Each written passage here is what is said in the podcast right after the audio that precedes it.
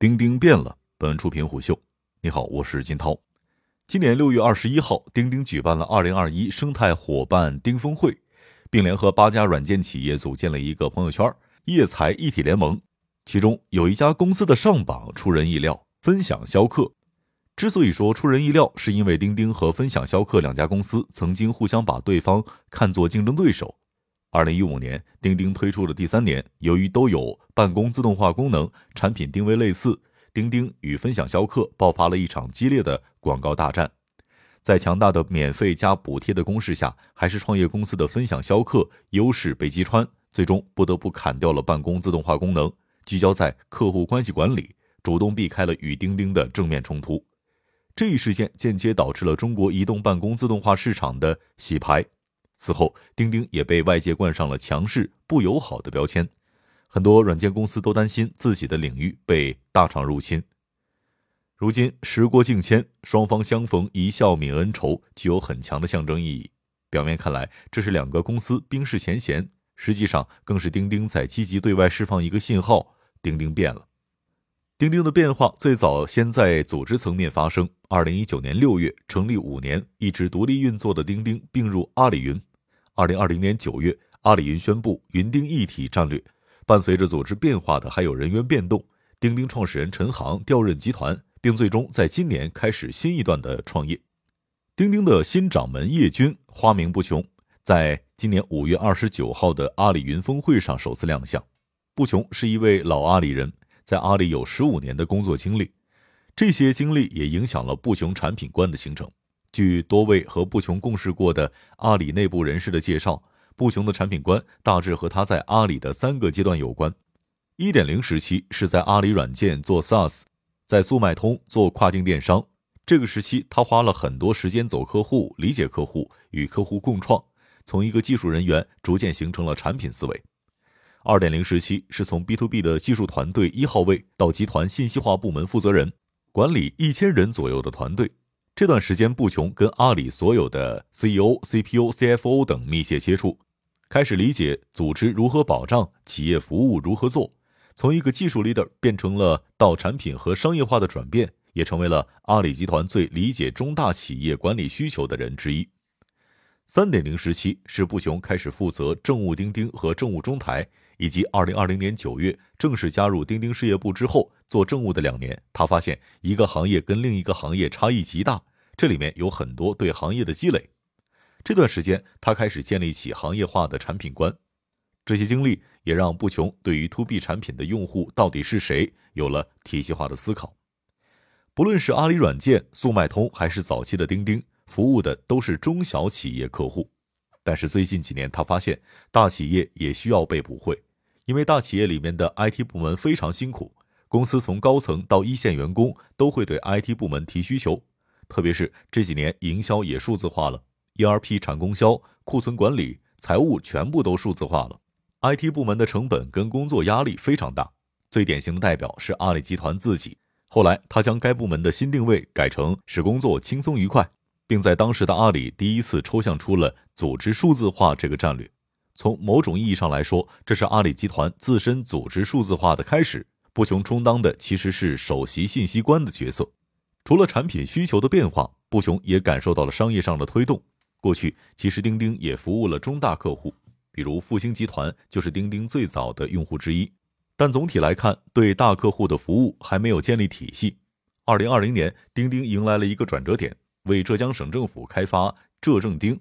由于疫情的原因，导致移动办公成为刚需，浙政钉很快带来了连锁反应。如今，浙江全省有一百四十万的公务人员都在用钉钉办公。同时，因为很多企业都要跟政务进行协同，教育系统、医疗系统、制造行业等企事业部门纷纷都用上了钉钉。钉钉二变，从软件到平台，要做中大客户，不仅要投入大量人力，在商业模式上也要有所改变。这倒逼钉钉做了一个选择，从一个功能性软件转型为平台型应用。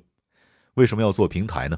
布琼在做阿里信息化过程中发现，每个企业都有自己定制化的需求，越大的企业越明显，甚至每个部门都不一样，每个业务单元、每个事业群都不一样，很难用一个标准模式来实现。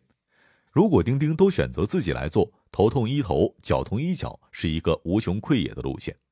不穷认为，以前的钉钉没有做很深的价值，差不多是半 to C 的打法，做一些通用的好用的功能，这让钉钉在增长时代获得了大量的用户。但是 CIO 这段经历让不穷意识到，钉钉的下一个阶段一定要做深价值。这时候，不穷学会了一件事情：做 to B，一定要让用户的企业能够自运营，这就需要钉钉成为一个更为开放的平台。实际上，从1.0版本开始，早期的钉钉也想做平台，但早期的钉钉对于平台的建设有着近乎严苛的要求，高门槛也限制了钉钉平台的建设。自从云钉一体战略之后，钉钉逐渐加大了平台的开放力度，取消了钉钉云部署和钉钉指数的限制规定，还在今年将独立软件供应商的佣金降低到百分之十五甚至更低。更重要的是，钉钉采取了一系列的开放政策。首先是钉钉自身能力，以应用程序编程接口的形式对外输出。目前，钉钉已累计开放了一千三百多个应用程序编程接口。今年以来，开放接口数量超出以往的总和。钉钉群聊、智能人事、客户管理等基础能力接口全部对外开放，合作伙伴与客户能将自身业务应用更深度融合到钉钉群、工作台等主要信息分发场景中。其次是加大对行业生态的开放。独立软件开发商加速入驻，除了在丁峰会上成立的业财一体联盟之外，六月二十三号，携程商旅宣布在钉钉应用中心正式上架。八月十八号，高德打车个人版在钉钉应用市场正式上线，成为了首个在钉钉上线的个人版打车应用。最后是低代码能力的开放。八月十八号，钉钉全量上线首个低代码应用市场钉钉搭。在今年五月二十九号召开的阿里云开发者大会上。不琼表示，钉钉搭定位为开发者和开发能力的聚合平台，相当于一个丰富的低代码应用市场。钉钉将此前 PC 端首页左侧任务栏的已搭入口升级为钉钉搭入口，包括已搭在内，川云、简道云、易经云等国内头部低代码厂商已完成入驻，用户可以自由选择。钉钉三变，从老板到员工。早期的钉钉是一个让人又爱又恨的产品，爱的是老板。早期钉钉的产品设计，首先考虑的是老板的诉求，是一个向下管理的工具。对于一个早期的办公产品来说，这也算合理。